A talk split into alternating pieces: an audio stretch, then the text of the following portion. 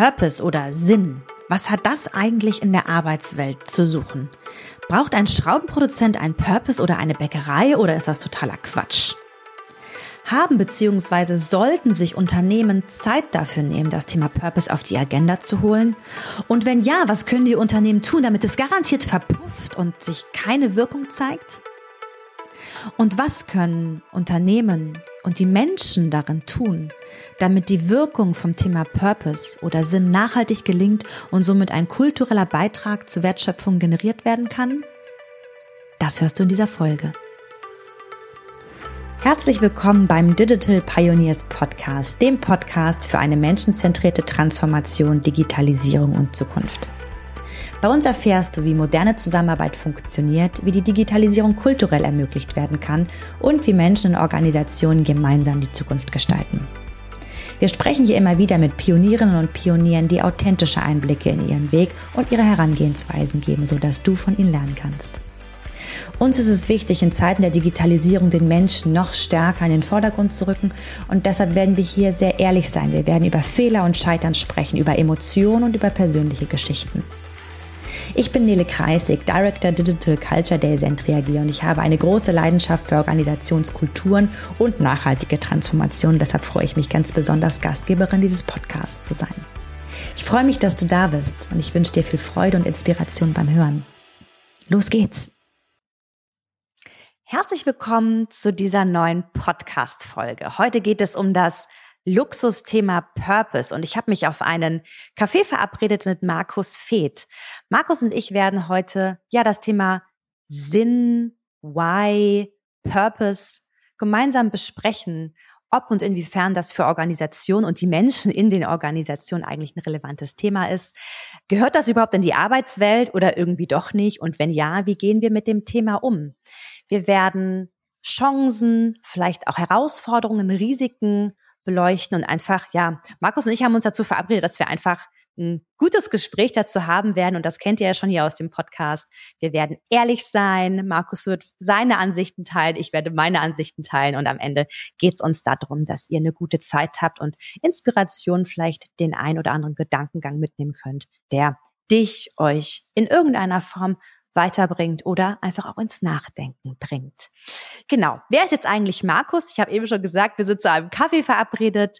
Markus Fett ist nennt sich selbst in seinem LinkedIn-Profil, Markus, ich darf das gerade sagen, äh, gleich bist du natürlich auch herzlich eingeladen, dich selbst nochmal vorzustellen beschreibt sich selbst als Nachdenker, Vordenker und Kompetenzpartner für menschenorientierte Unternehmensführung. Markus ist Co-Founder und Geschäftsführer der Humanfy GmbH und Lehrbeauftragter für New Work und Organisationsentwicklung an der Technischen Hochschule Nürnberg. Und was ich tatsächlich total gern dazu sage, Markus gilt als einer der führenden Köpfe der gesamten New Work Bewegung in Deutschland. Und das ist ja, das klingt jetzt ja nach so einer sehr, sehr großen Aussage. Ähm, ich mag das nicht nur sagen, sondern auch erwähnen, dass ich ihn selber seit vielen Jahren auch genau als einen solchen wahrnehme und einfach total schätze, ja, was, was du, Markus, so da draußen alles bewegst, da draußen und auch bei mir innen drin. Ähm, Markus ist Verfasser der New Work Charta und Fachbuchautor, selber Podcaster und betreibt eine Kolumne im Magazin Kapital. Und er ist ehrenamtlich, was ich persönlich total stark finde, bei Digital School Story engagiert.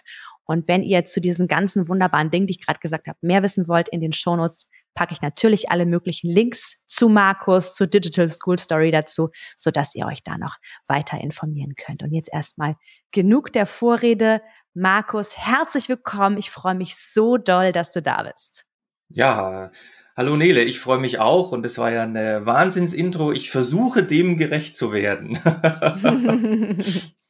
ja, äh, danke für deine Bescheidenheit. Ich finde auch, das ist etwas, was dich total auszeichnet. Ich habe mir gerade schon gesagt, dieses, gedacht, dieses führender Kopf, der, ob das überhaupt was ist. Hörst du das gerne? Was bist du so für ein Typ?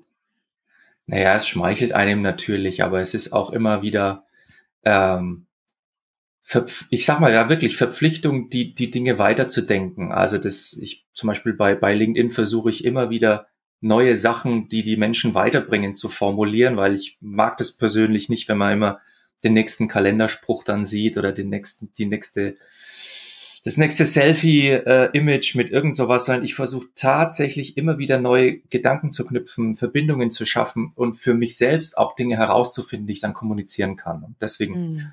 Wage ich es auch, äh, solche Dinge wie Nachdenker und Vordenker in meinem Profil zu schreiben.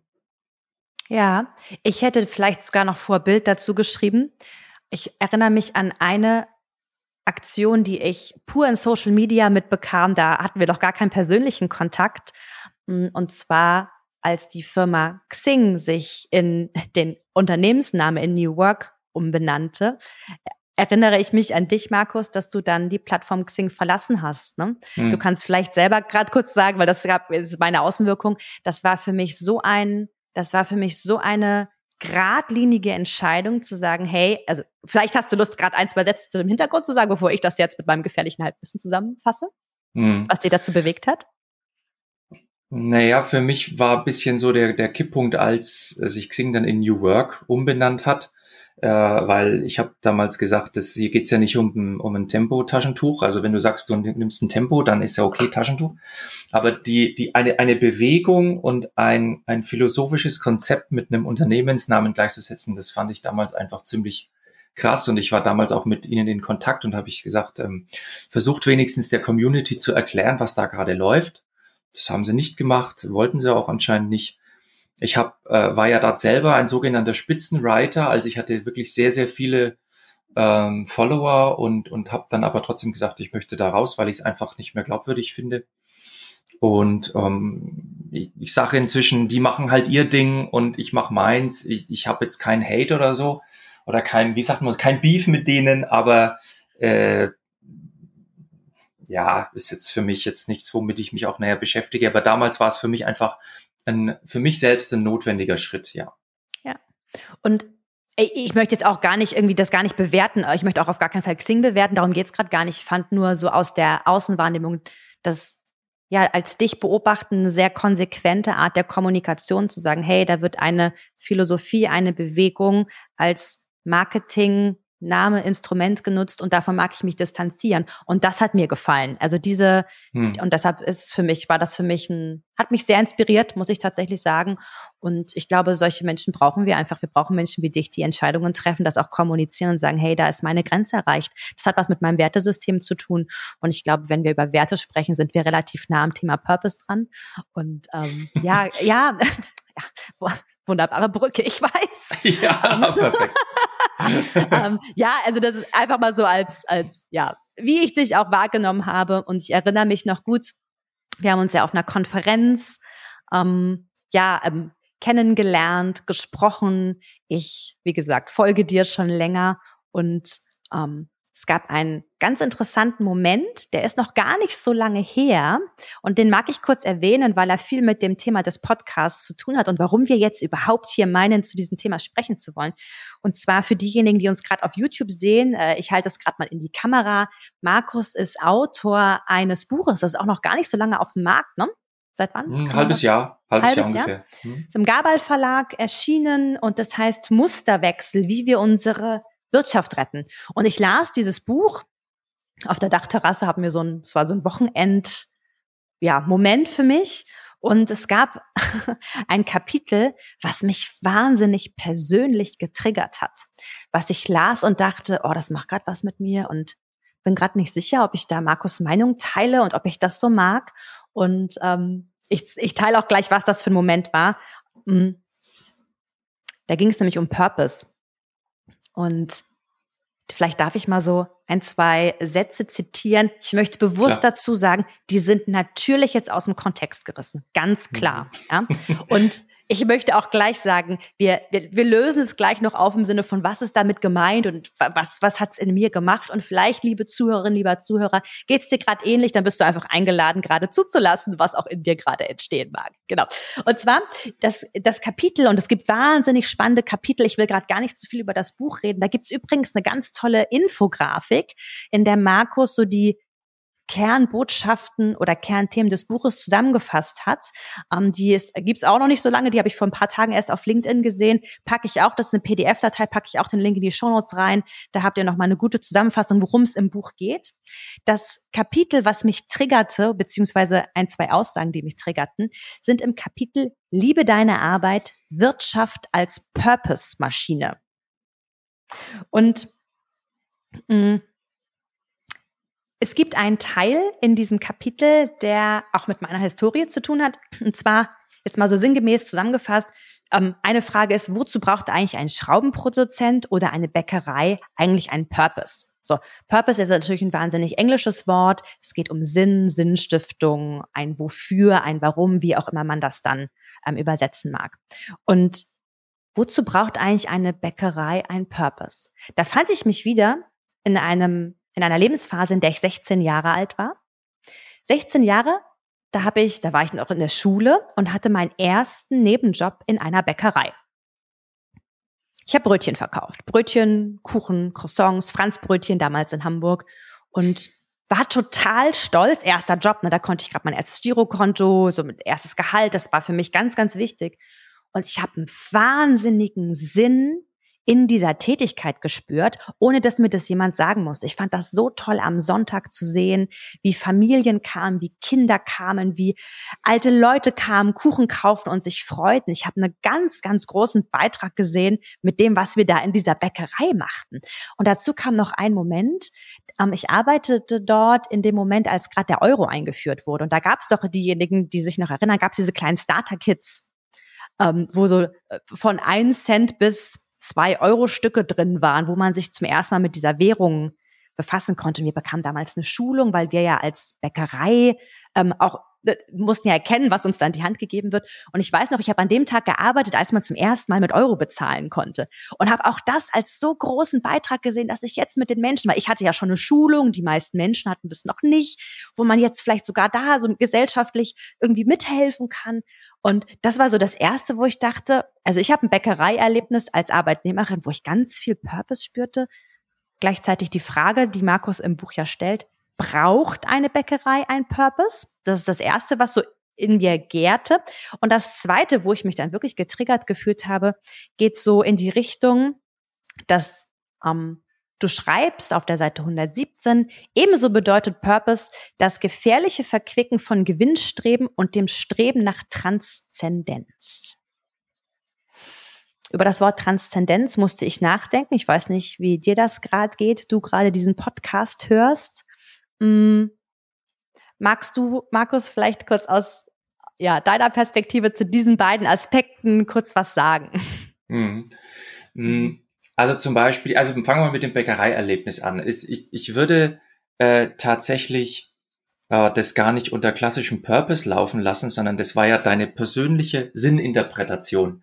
Also, ich, das ist, das sage ich nur aus meiner Warte. Also, wenn du jetzt sieben, wenn die, wenn der Bäckerei sieben Leute hätte und die sieben Leute würden sich unterhalten, würden sich hinstellen und sagen, jawohl, wir leisten einen gemeinsamen Beitrag zur Gesellschaft und das sehen wir irgendwie alle, ja, äh, dann wäre es ähm, ein, ein gemeinschaftlicher Purpose oder ein Unternehmenspurpose.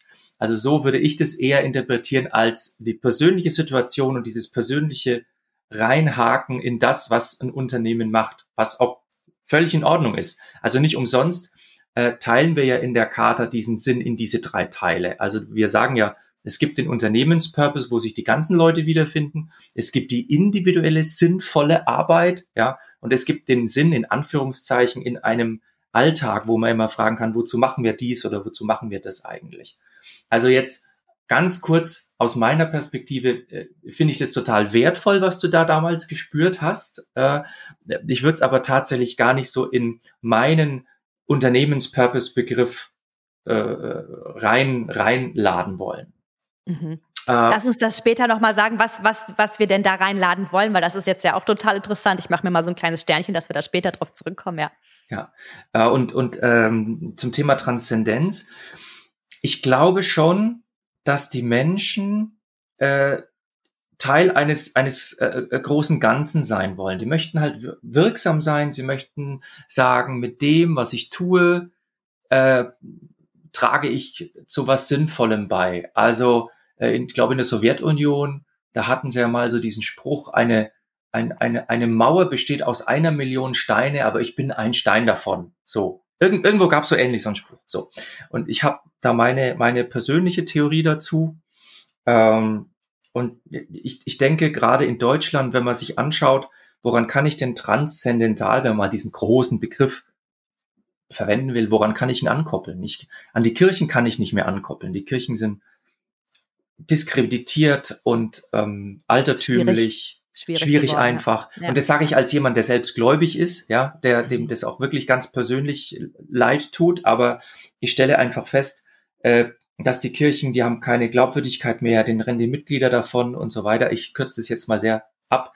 Aber die Menschen möchten ja irgendwo hin mit dieser Sehnsucht, Teil von etwas Großem zu sein, von etwas Ganzem. So. Ja. Und dann gucken sie sich um und das ist wie so, wie so Eisenspäne zu einem Magneten. Was ist der Magnet in unserer Arbeitsgesellschaft?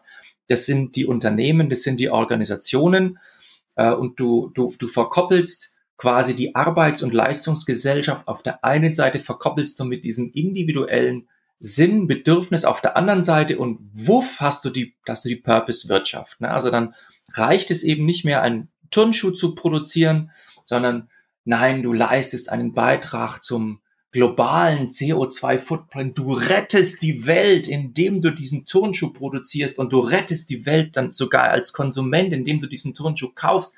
Also äh, es reicht nicht mehr einfach nur nach Max Weber in dieser Wirtschaftssphäre zu sein, sondern du musst auch noch Gutes tun und du musst die Welt schützen und dann kommst du gleich auf eine, für mich finde ich, eine gefährliche Bahn, denn dann bist du sofort in einem Morale, in einer moralischen Dimension und du urteilst, was ist gut und was ist böse. Und bis vor einem halben Jahr wären die Rüstungsbetriebe auch alle böse gewesen.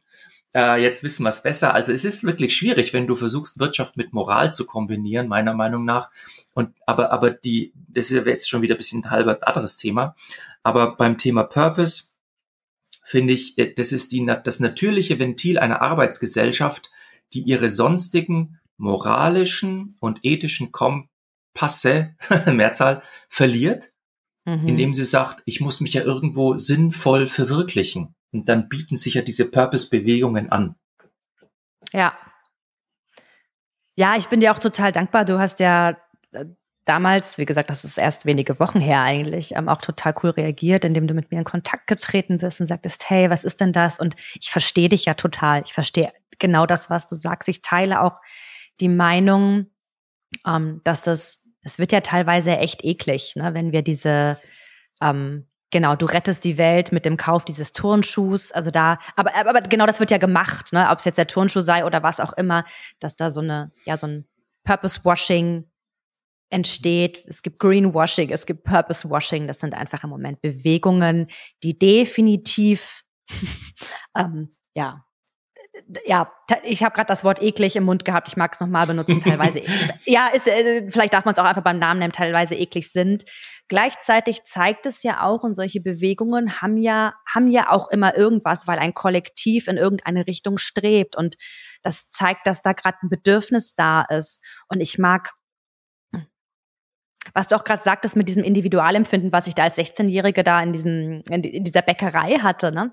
Ähm, mag darauf nochmal zurückkommen, denn ja, das war nicht der Purpose dieser Bäckerei. Übrigens eine sehr große Kette in Hamburg. Ich weiß gar nicht, ob es die noch gibt. Ähm, sehr, sehr große Kette, unglaublich großes Unternehmen. Das war mein Empfinden. Mhm. Die Frage, die sich mir, hm, ja? Ich, ich finde, das ist ein ganz wichtiger Punkt und den mache ich ja auch in diesem Kapitel klar. Ähm, du kannst schon versuchen, einen Purpose herauszufinden im Unternehmen, aber du brauchst dafür Menschen, die selbst ein Gespür dafür haben, wie es überhaupt ist, äh, äh, Zugang zu finden zum eigenen persönlichen Purpose. Der Friedhof Bergmann äh, hat es ja im New Work genannt, die Armut der Begierde. Wir leiden an der Armut der Begierde. Wir wissen nicht einmal, wie wir in unsere Kraft kommen. Und das ist epidemisch. Äh, und das, das heißt, äh, wenn du, äh, du hast so ein Unternehmen mit 100 Leuten.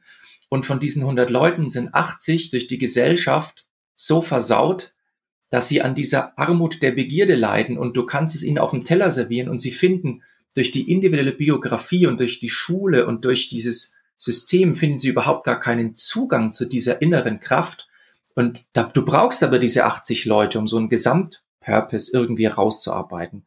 Und das finde ich ist auch so ein ganz wichtiger Punkt, äh, wo eine Organisation nur als Ganzes in die Kraft kommen kann, wenn eine, ich sag's jetzt mal so, wenn eine kritische Masse der Mitarbeitenden diesen inneren Reifegrad hat, überhaupt diese Armut der Begierde in den Blick zu nehmen.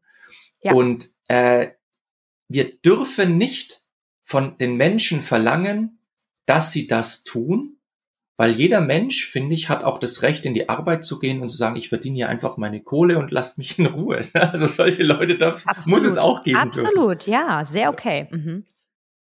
So. Mhm. Ja, da sehe ich eine große Chance. Ich habe in den letzten Monaten einige Teams und auch Organisationen genau auf dieser Purpose-Reise begleitet. Und ich sage es dir ganz ehrlich, ich habe noch nie so viele Anfragen zum Thema Purpose gehabt wie in den letzten fünf Monaten um und bei. Ich habe mich gefragt, woher das kommt, weil ich das, äh, das ist jetzt nichts, was jetzt für mich neu ist. Mich beschäftigt das Thema, seit ich 16 bin, weil ich da schon anfing, mir darüber Gedanken zu machen. Ähm, und habe in diesen, in diesen Organisationen und in diesen Teams auch immer wieder erlebt, so eine Haltung von, natürlich nicht von allen, liebes Unternehmen, liebe Teamleiterin, lieber Teamleiter, was auch immer, ähm, liefer doch mal. Also was ist denn das, warum wir hier sind? Und das ist, das ist sicherlich etwas, das jetzt gepaart mit dem, was du gerade sagst. Ich finde, dass wir eine ganz, ganz große Chance da drin sehen können. Und das ist so ganz doll meine persönliche und auch meine professionelle Meinung dazu, eine Chance darin sehen können, die Individuen einzuladen. Und das sehe ich genau wie du. Also ein, eine Einladung darf ich annehmen, muss ich aber auch nicht, sich mit genau dieser Frage zu befassen. Das heißt, wenn wir in Organisationen oder Teams, Organisationen und irgendwann auch mal einem Kollektiv denken, ähm, dann geht das übers Individuum. Und mhm. wenn ich es schaffe, mir darüber Gedanken zu machen, und ich glaube, dass da ja, dass wir da unterstützen können, einladen können, diese Reise zu begleiten. Und das ist was, was auch oft kritisiert wird. Im Sinne von, machen wir hier nicht eine total persönliche Arbeit in Organisation, wo ich auch sage, ja, da macht es Sinn, das sehr vertrauensvollen, sehr vertrauensvollen Rahmen zu schaffen. Aber wenn wir diese Einladung aussprechen und und Menschen sagen, hey, ich habe Lust, mich auf diese Reise zu machen, in mir zu schauen, wofür stehe ich, ich habe von, von Wertesystem gesprochen, wie möchte ich leben und arbeiten, welchen Teil dessen, was mir wichtig ist, die Sinnhaftigkeit, die ich spüren möchte, mhm. möchte ich überhaupt im Lebensfeld Arbeit leben? Wenn wir das schaffen und dann irgendwann auf diese kritische Menge kommen, dann hat eine Organisation und oder ein Team eine ganz großartige Chance zu Identifikation, Identifikation zu erhöhen, wobei ich auch da ähm, eine mhm. sehr, auch eine kritische Meinung zu habe zum Thema Identifikation und Arbeit, aber da können wir nachher nochmal drüber sprechen. Du hast gerade Impuls, was zu sagen, ich sehe es dir an. Ähm, also ich, ich, ich denke, es sind zwei Dinge hier ganz wichtig. Ähm, also ich selbst komme ja aus dem Coaching, ich habe jetzt über 15 Jahre Coaching gemacht und ich sage immer, ich mache ein Denkangebot. Also man kann ja nicht über die Leute drüber rennen und weder, weder im Einzelcoaching jetzt noch in, in irgendwelchen Purpose-Initiativen äh, kannst du übergriffig irgendwelche Dinge sagen wie, ja, das braucht ihr jetzt und das ist richtig und das ist falsch. Und du kannst es eigentlich meiner Meinung nach ähm, nur abschwächen, indem du möglichst früh äh, Beteiligungsmechanismen setzt, wo die Leute auch entscheiden können, wie weit wollen sie eigentlich gehen. Mhm. Ja, also, dass man dieses Purpose Design, also diesen Weg, um einen Purpose herauszufinden, im Grunde äh, nur unter der Beteiligung der Mitarbeitenden geht. Also ja. Beteiligung ist die erste große Sache. Die zweite große Sache, das ist auch so ein Elefant äh, im Raum. Du kannst ja keinen Purpose verfolgen ohne Emotion, ja, ohne äh, äh also der Martin Seligman, der hat da einen Begriff geprägt, also das ist ja dieser Vater der positiven Psychologie, also nicht Chaka-Chaka positive Psychologie, das ist ja Blödsinn, aber es gibt ja auch einen ernsthaften Zweig der sogenannten positiven Psychologie und das Martin Seligman, einer der wichtigsten Vertreter. Und der hat diesen Begriff geprägt, Erhobenheit. Also nicht Erhabenheit, sondern Erhobenheit. Erhobenheit, bisschen so im Sinne auch von deinem Bäckereierlebnis. Ich bin am richtigen Platz. Ich tue etwas für die Gemeinschaft. Ich bin, ich bin wirksam. So, aber diese sogenannte Erhobenheit, die schaffst du ja nicht, wenn du den Menschen nicht erlaubst, das Thema Emotion und innerer Zugang im Business-Umfeld überhaupt zu bearbeiten. Ja. Und wir haben ja ganz oft noch, also Business ist Nachdenken, Ratio, Entscheidungen, also überhaupt, äh, es gibt ja viele Menschen, die immer noch glauben, dass Entscheidungen aufgrund von Verstand äh, getroffen werden. Das ist ja nicht so. Oder nicht, nicht nur so. Nicht nur, genau, ja. Genau. Und dieser blinde Fleck, also dieser Elefant im Raum ist, dass man Purpose-Initiativen startet, ohne dem Thema Emotion oder ich drücke es anders aus, berührt sein, äh, die, diesen Themen einen Raum zu geben. Und dann funktioniert es meiner Meinung nach nicht. Und andersrum kann es total gut funktionieren, wenn ich genau das mache und wenn ich zur Berührtheit einlade und wenn ich mich als Mitarbeiterin, Mitarbeiter berühren lasse. Und da, jetzt hast du gerade das Thema Coaching angesprochen, da lohnt es sich auch total mit externen Dienstleistenden meiner Meinung nach zu arbeiten, um wirklich diesen vertrauensvollen Raum zu schaffen. Und ja, die, wenn ich so an die Begleitung denke der letzten Monate und Jahre, dann ging das immer übers Individuelle und ich hatte in allen Organisationen auch genau diese Menschen, von denen du gerade sprachst, die sagten, ganz ehrlich, ich erinnere mich an einen, an einen ähm, Mitarbeiter einer Organisation, das ist noch gar nicht so lange her, ein ganz, ganz blitzgescheiter Typ und ich fand das so nett, wie er sagte, ach weißt du Nele, so viel Gedanken mache ich mir darüber eigentlich gar nicht, ich gehe hier gerne hin und es ist irgendwie ist cool so, aber ach, so tief gucken, ich brauche das gar nicht. Für mich ist das alles fein. Und da muss ich auch ganz ehrlich sagen, hey, cool, ja? Also ich, ich, ich quatsche da nichts an. Jetzt musst du dich aber auf die Suche machen danach. Nee, nee, nee. Wenn es dir gut geht und du sagst, das ist gerade völlig fein. So, also er hat es jetzt nicht gesagt, so ich gehe hierher, um mein äh, Gehalt zu verdienen, damit ich meine Rechnung bezahlen kann, aber der wirkte einfach so, aber es wirkte sehr authentisch. Das ist einfach eine Frage, die er sich gerade gar nicht stellen muss. Wunderbar, musst du nicht, ne? Und viele andere in der Organisation fanden das ganz spannend und da waren auch einige, die waren auch sehr viel älter als ich, die dann sagten, hey, Nele, danke für das Angebot. Denn diese Fragen, die du mir hier gerade stellst, was sind das für Fragen? Einfach um mal so ein paar äh, Beispiele auch denjenigen zu geben, die gerade zuhören. Ich stelle dann so Fragen wie, hey, was ist denn das eigentlich, ähm, wofür du gerne morgens aufstehst. Was für einen Beitrag möchtest du hinterlassen? Wenn du auf die Gesellschaft guckst, wo hast du das Gefühl, dass das so ein Puzzlestück ist, wo du mit dem, was du tust, etwas für etwas Größeres leisten magst. Da kommt jetzt dieser transzendente Beigeschmack wahrscheinlich auch dazu. Ne? Ähm, was ist das, wo du sagst, hey, daran habe ich Freude, das ist das, was mir Spaß bringt, da möchte ich etwas weiterentwickeln und oder mich weiterentwickeln. Und viele sagen, diese Fragen hat mir noch niemand gestellt. Wunderbar, ich danke dir. Ne? Und dann kann das total toll werden.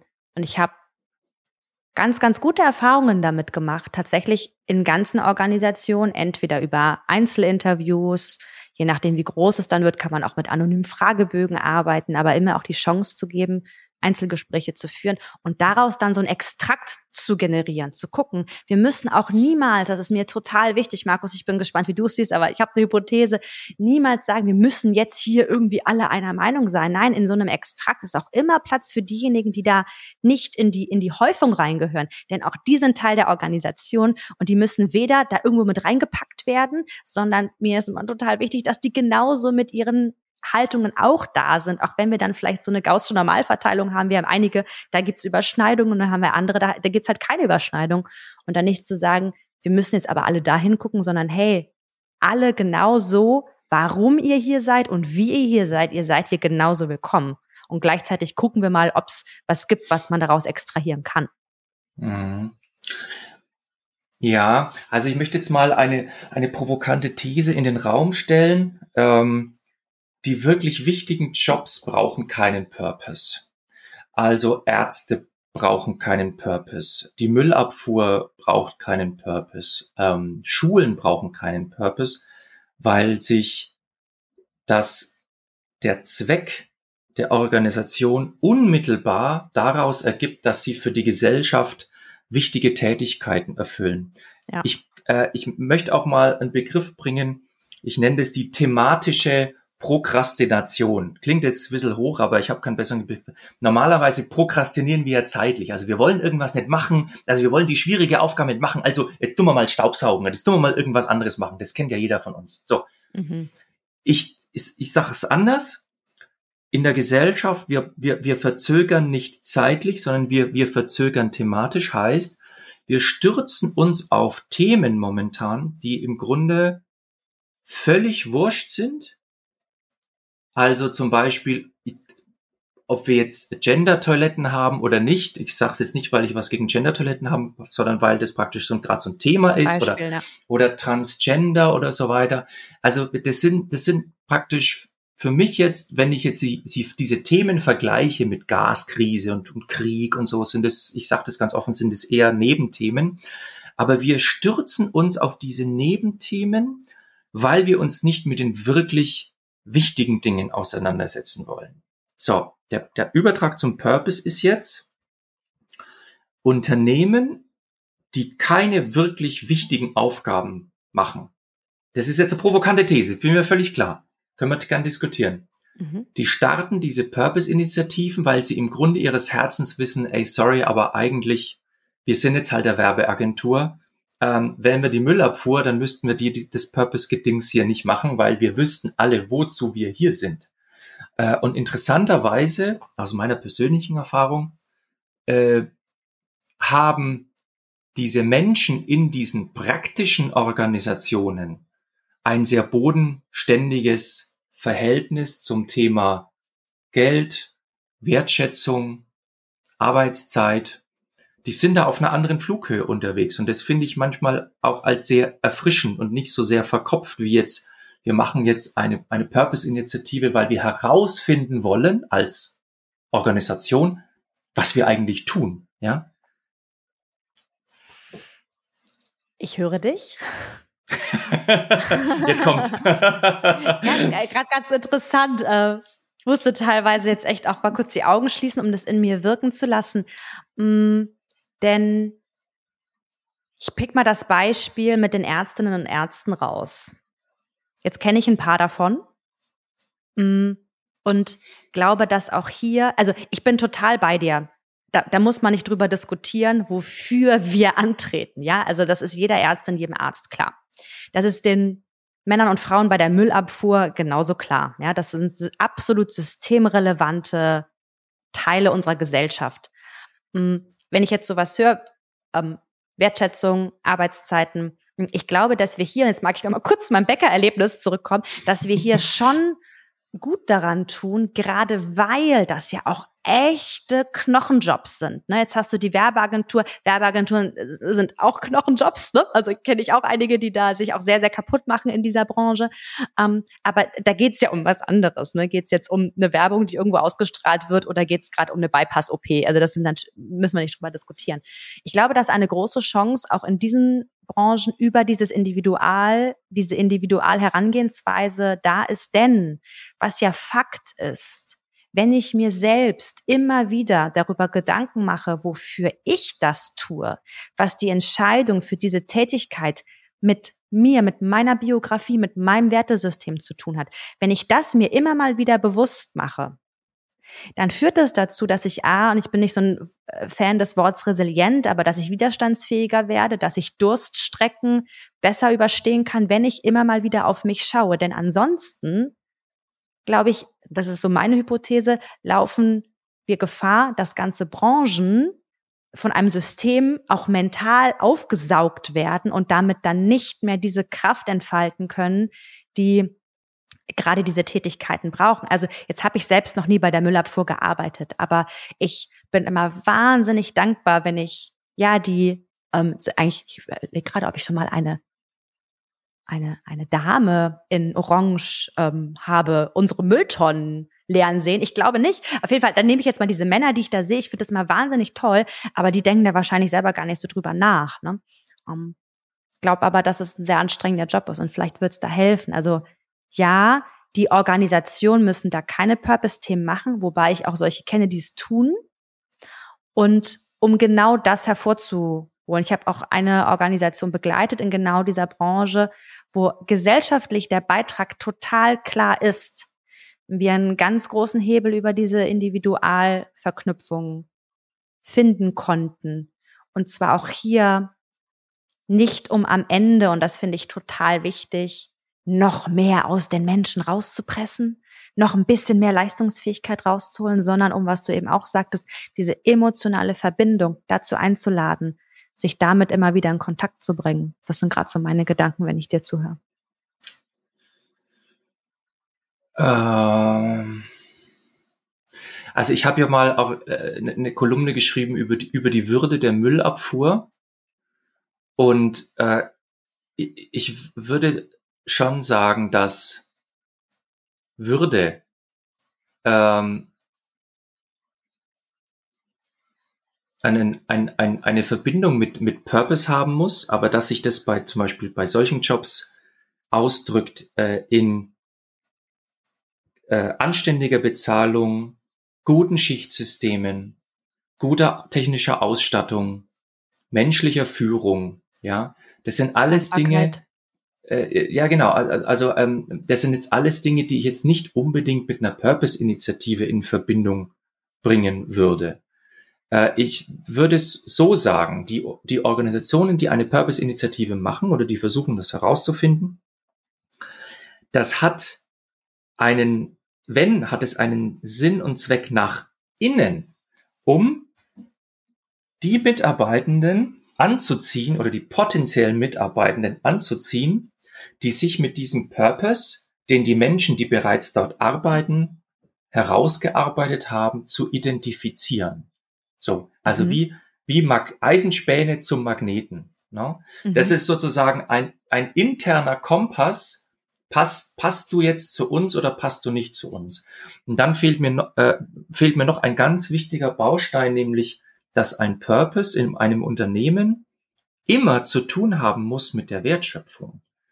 Also du ja. kannst ja in ein, bei einem Outdoor-Unternehmen, das Outdoor-Klamotten herstellt, äh, da kannst ja, ja, kannst ja kein, ähm, kein Purpose machen von wegen, ja, ähm, wir machen jetzt Schrauben. Ja, also 80 Prozent der Mitarbeiter sagen jetzt, wir machen jetzt Schrauben. Ah, okay, das ist unser Purpose. Wir sind aber ein Outdoor-Hersteller, das ist unsere Wertschöpfung.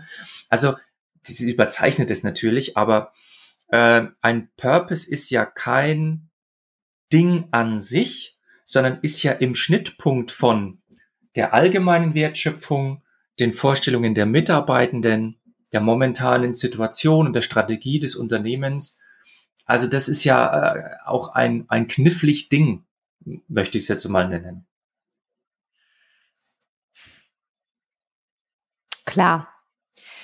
Und das mit der Wertschöpfung, bin hier dankbar, dass du es ansprichst, weil ich finde, wir vergessen diesen Blick in der New Work Bubble manchmal, dass auch hier im Endeffekt ja, ist ein Unternehmen mit einem wirtschaftlichen Interesse oder auch ohne wirtschaftliches Interesse. Im Endeffekt geht es um Wertschöpfung. Es muss irgendetwas, irgendetwas passieren, ja.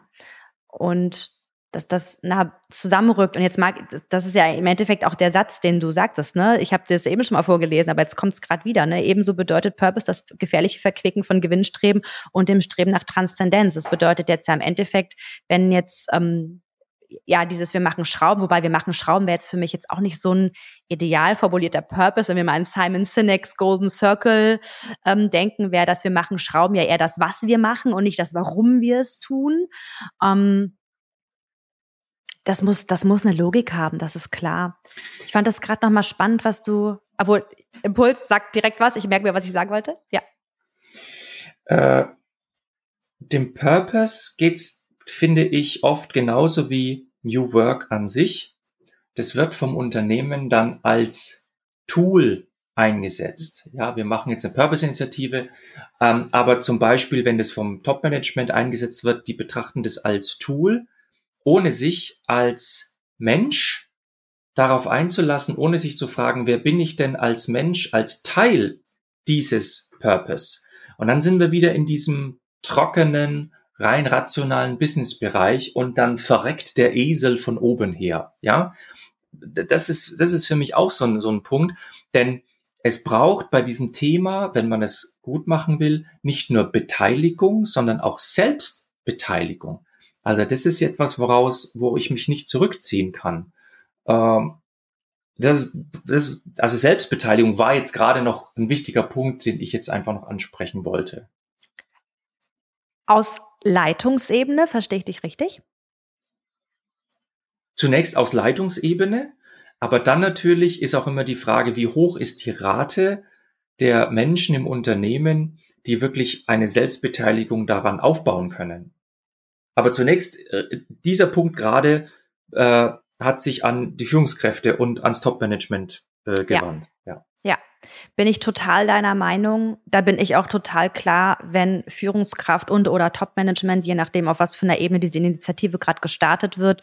Und das finde ich übrigens auch, dass auch pur ein Team, ohne dass es irgendwo in einer strategischen Agenda unternehmensweit aufgehangen ist, bin ich ganz großer Fan davon, dass Teams sich übrigens auch völlig losgelöst davon mit ihrem Purpose beschäftigen dürfen, wenn sie das wollen. Ja, wenn da so ein Impuls kommt nach, hey, lass uns mal damit befassen, muss bitte niemand warten, dass es eine unternehmensweite Initiative gibt. Ja, auch dafür machen wir diesen Podcast, weil ich finde, dass jede, jeder darf sich damit befassen und für sich etwas finden und eine Einladung ans Team aussprechen. Ja, ähm, und gleichzeitig, wenn solche Initiativen losgehen, bin ich total klar, ohne die Führungskraft oder ohne äh, Management, Vorstand, wer auch immer da ähm, das gerade auf der Agenda hat, wenn die Personen nicht dabei sind, dann bin ich auch raus. Also ich hatte witzigerweise diese Woche gerade einen Anruf von einem Geschäftsführer.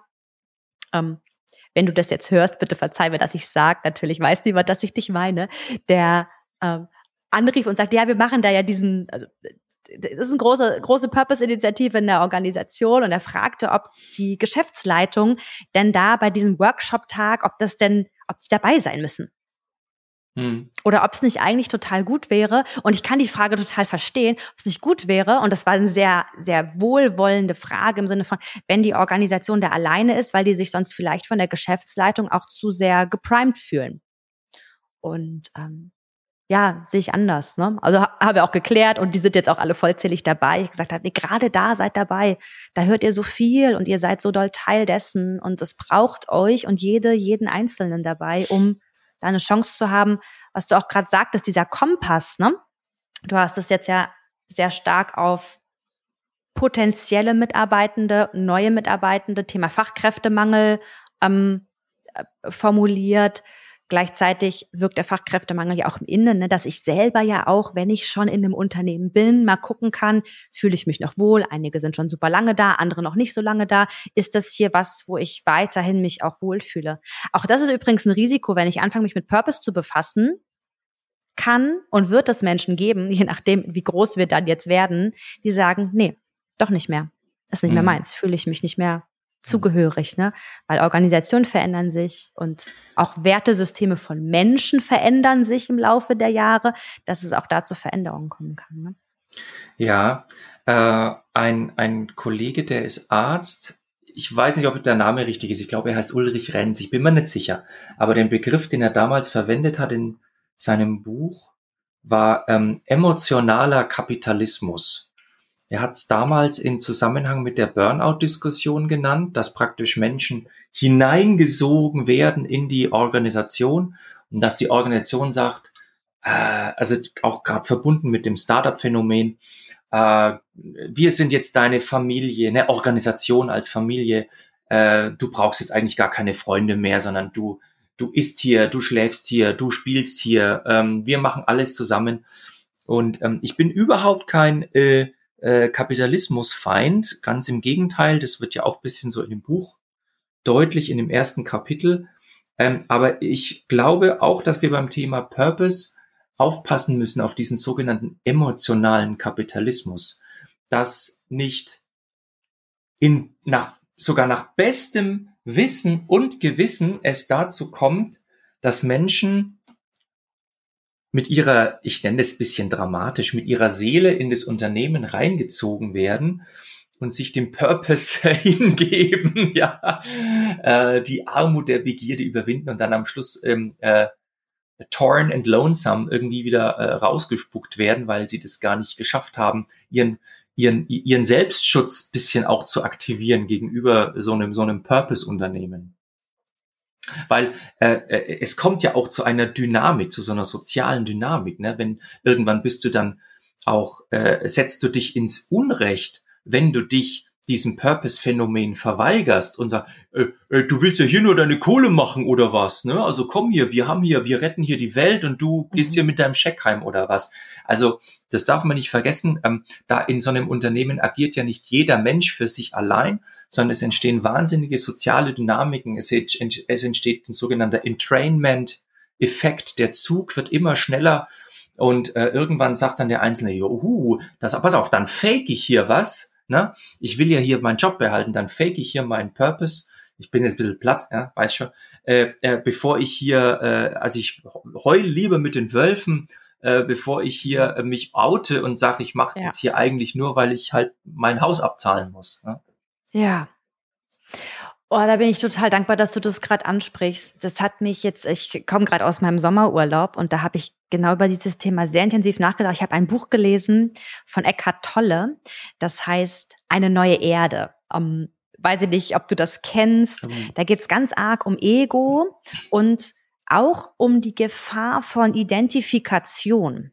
Und auch das hat mich übrigens getriggert, aber Eckhart Tolle äh, lebt in den USA, den habe ich jetzt nicht so schnell kontaktiert, wie ich dich kontaktieren konnte, als ich getri mich, mich, getriggert fühlte.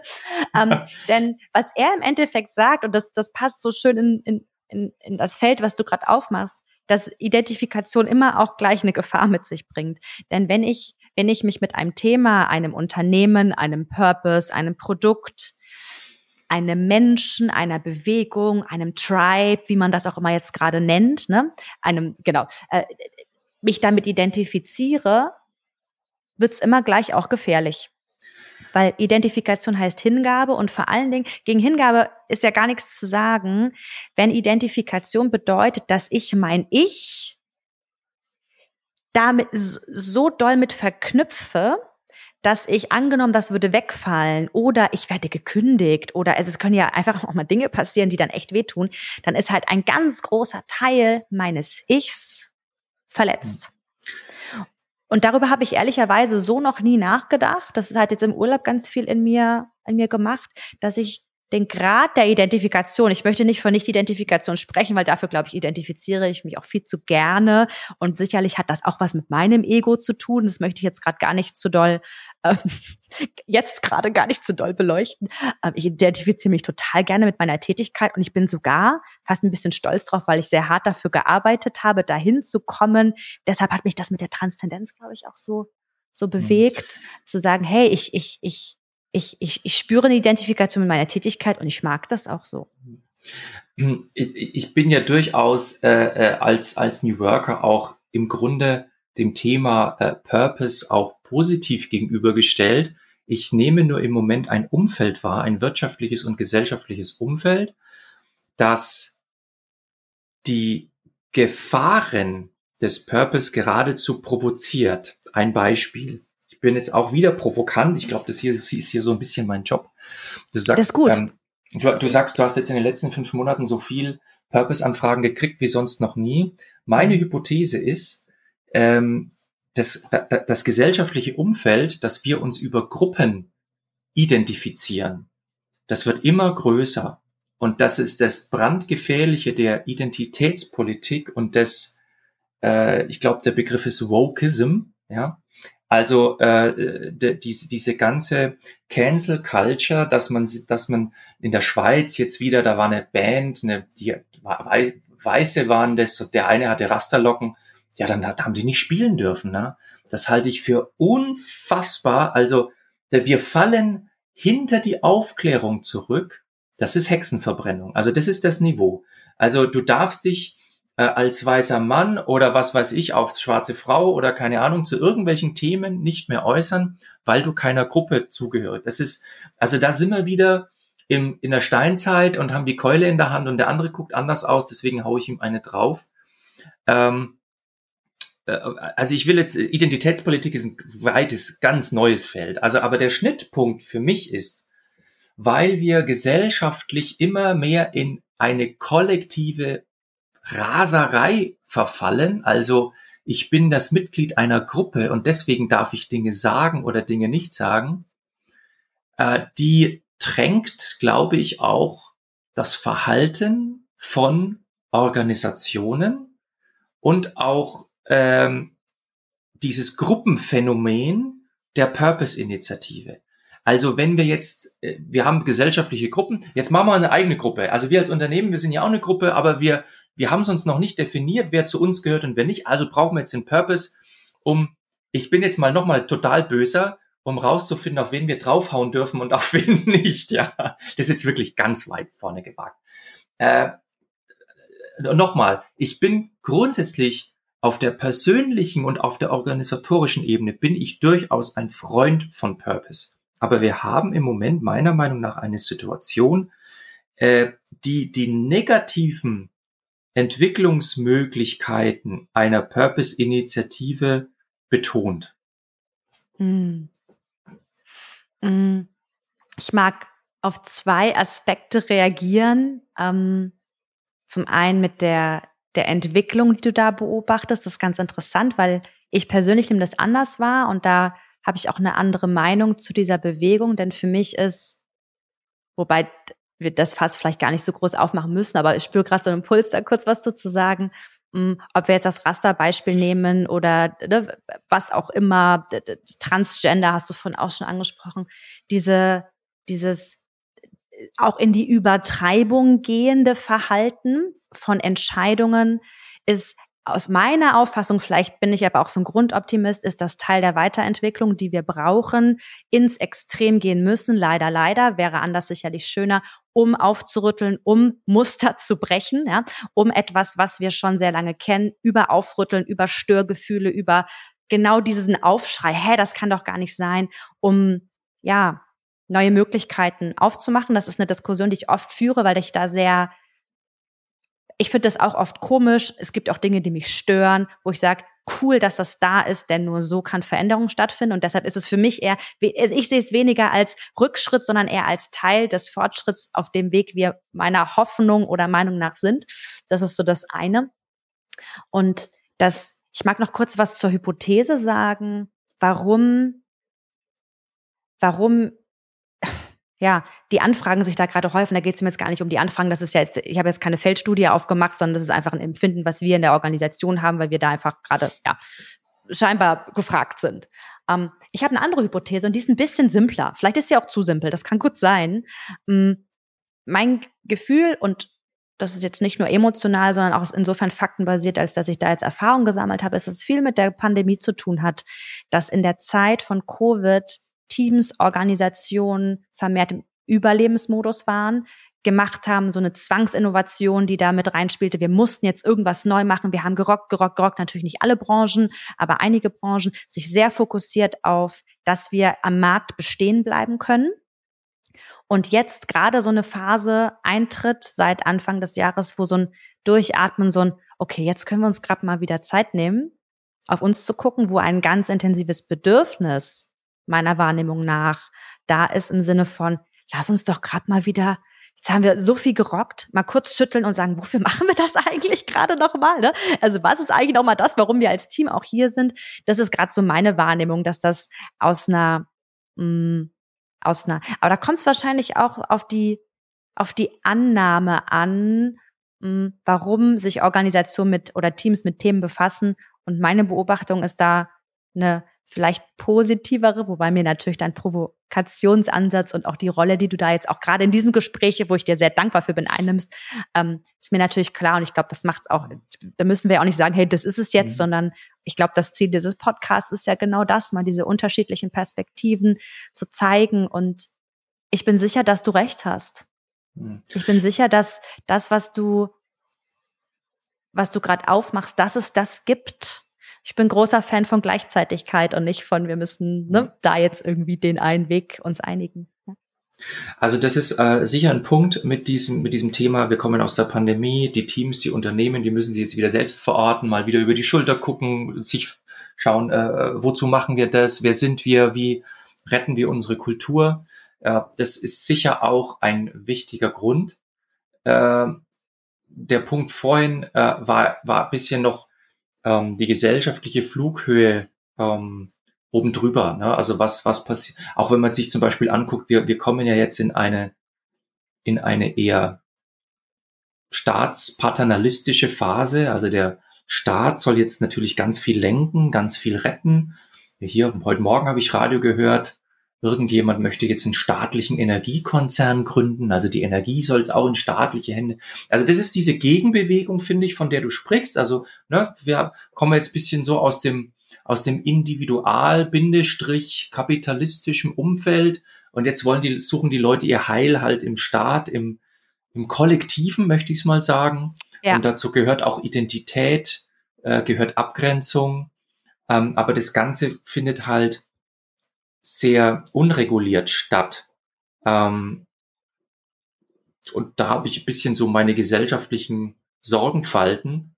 Ja. Aber das ist jetzt nicht, wie gesagt, nicht unser Haupt, ja. Hauptthema. Ja. Äh, aber der Punkt ist durchaus von dir wirklich valide, dass man jetzt sagt, man kommt aus so einer erschütternden Zeit, die letzten zwei Jahre. Und als Team müssen wir uns mal verordnen und gucken, wo wir jetzt hingehen. Ja. Ja. Jetzt hast du ja auch ganz bewusst ähm, einiges an Risiken und Kehrseiten der Purpose-Medaille benannt. Ich mag auch dich einladen. Ich gucke auch so ein bisschen auf die Uhr. Vielleicht gibt's gerade noch was, wo du sagst, hey, das sind auch so nochmal so ein, zwei Seiten, wo ich sage, hey, liebe Organisation, liebe Individuen in den Organisationen, denn es sind ja Menschen, die diesen Podcast hören. Ja. Ähm, vielleicht hast du noch so ein, zwei Gedanken, bin jetzt immer nicht so ein Fan von nochmal deine Top drei Tipps, ne, sondern eher, ja, vielleicht nochmal. Ja. Mit diesen drei Tipps schaffst du es auf jeden Fall. Nein, so sind wir weder in diesem Podcast noch als Menschen. Ähm, ja, eine Einladung an dich, noch vielleicht über ein, zwei Chancen zu sprechen für die Zuhörerinnen und Zuhörer. Ja, also das erste ist, äh, wir hatten vorhin mal diesen Begriff Wertschöpfung und ich finde, man sollte in den Unternehmen schon mal anfangen, auch im Sinne einer Purpose-Entwicklung über den Begriff der kulturellen Wertschöpfung zu sprechen. Äh, mhm. Denn wenn wir von, wenn wir sagen, wir wollen Purpose im Unternehmen als Initiative, die eine ganze Organisation erfasst, dann schauen wir uns die Wertschöpfung an und alle Unternehmen kennen die finanzielle Wertschöpfung, alles was hinten rauskommt an Zahlen, das kennt man. Dann gibt's die, die, die, die, die Business-Wertschöpfung, also Produkte, Dienstleistungen, Innovationen, da sind sie auch fit, die Unternehmen. Und in der Regel weiß man ja, was man produziert. Aber diese sogenannte kulturelle Wertschöpfung, und da ist ein gelungener Purpose für mich ein Teil davon, damit beschäftigen sich meiner Meinung nach wenige Unternehmen, weil es immer noch sogenannte weiche Themen sind. Hm. Zusammenarbeit, äh, Reflexion, Purpose, das hat auch damit zu tun, wer gerade am Ruder ist. Und das sind halt in der Regel äh, ältere, meist männliche Führungskräfte, die ganz speziell auch erzogen worden sind von ihren Vätern, weil deren Väter kamen ja aus dem Krieg, haben auch, auch zum Teil auch, konnten darüber nicht sprechen, hatten auch emotional, äh, ich kenne das ja alles aus dem Coaching, wir haben praktisch die Kinder dann so erzogen, die waren auch oft mental abwesend, emotional abwesend. Das heißt, die Führungscrew ab 50 bis 60, die jetzt wirklich das Sagen hat, die hat unter Umständen, natürlich ich, ist mir schwierig, sowas über einen Kopf zu nennen, unter Umständen, so wie ich das erlebt habe, schwer einen Zugang zu Themen wie Gefühl, Reflexion, Kommunikation, Ne? Das wird sich alles wahrscheinlich ändern mit der Zeit, aber wenn ich zu diesen Dingen, wenn ich sage, das ist Tinnef oder das ist Gewäsch oder das ist Psychologenblödsinn, dann habe ich auch Schwierigkeiten, mich diesem Thema Purpose und diesem Thema der kulturellen Wertschöpfung zu nähern. Deswegen mhm. baue ich Unternehmen eine Brücke und da lade ich auch die Hörer mal ein, zu sagen, geht mal über den Begriff Wertschöpfung, den kennen die Leute, aber sagt, pass mal auf, Junge, es gibt die finanzielle Wertschöpfung, es gibt davor gesetzt die Business-Wertschöpfung und davor gesetzt als Kern des Ganzen die kulturelle Wertschöpfung. Und da gehört ein vernünftiger Purpose mit rein. Also das wäre für mich ähm, ein erste, eine erste wichtige Gedankenbrücke, die man vielleicht benutzen kann.